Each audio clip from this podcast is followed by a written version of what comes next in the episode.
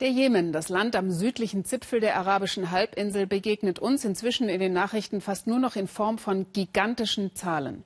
22 Millionen Menschen sind auf Lebensmittelhilfe angewiesen. Acht Millionen Jemeniten sind vom Hungertod bedroht nach drei Jahren Krieg.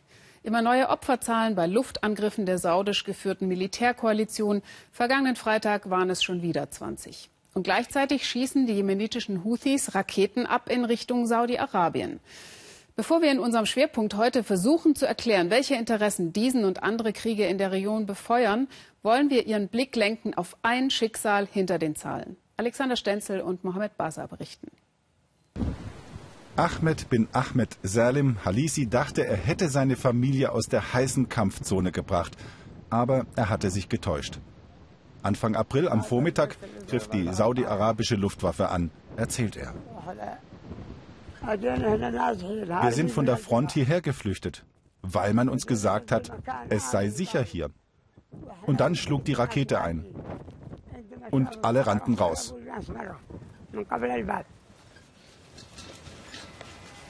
Seine Familie ist jetzt obdachlos. Ahmed sucht nach Dingen, die noch zu gebrauchen sind, egal was. Das ist die Decke von dem Kind, das getötet wurde. Es ist eine reine Wohngegend. Ahmed versteht nicht, warum Saudi-Arabien immer wieder Zivilisten tötet. Eine Vergeltungsaktion? Er weiß auch, dass eine Woche zuvor vom Jemen aus Raketen auf Städte in Saudi-Arabien abgefeuert wurden. Raketen mit einer Reichweite von bis zu 800 Kilometern. Die US-Regierung behauptet, dass Iran die Technik geliefert hat. Ahmed fährt in das Krankenhaus in Hodeida, wo seine Familie behandelt wird. Hier werden täglich Verletzte oder Menschen eingeliefert, die an den Folgen des Krieges, wie zum Beispiel Unterernährung, erkrankt sind. Ahmeds Schwiegertochter Amina.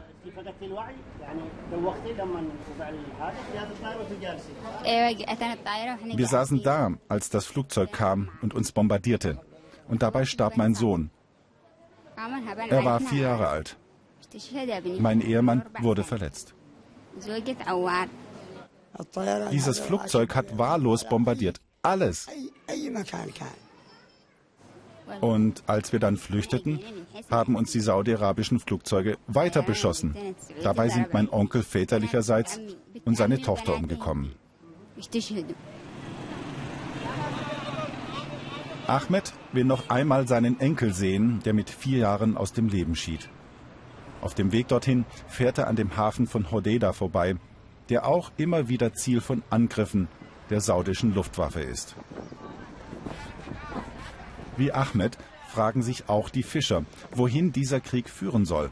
Hinzu kommt die Wirtschaftsblockade durch Saudi-Arabien.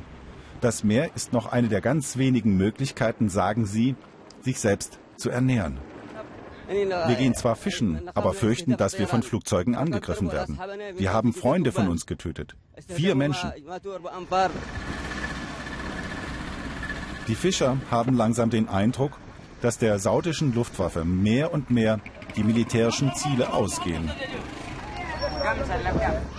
Wir sind Fischer. Warum greifen die uns an? Was ist der Grund? Es gibt keinen Grund. Warum greifen sie überhaupt Fischer an? Was können wir dafür? Das ist frevelhaft. Mit großer militärischer Überlegenheit will Saudi-Arabien eine Vormachtstellung am Golf im Jemen gegen iranische Interessen etablieren. Ahmed geht zu einem der vielen Kühlcontainer der Stadt. In einem liegt Abdul Malik.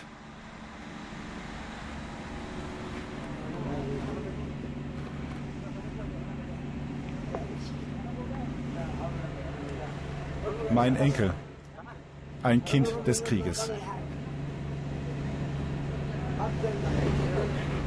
Ahmed möchte sich nicht von seinem Enkel trennen. So schmerzhaft ist der Abschied.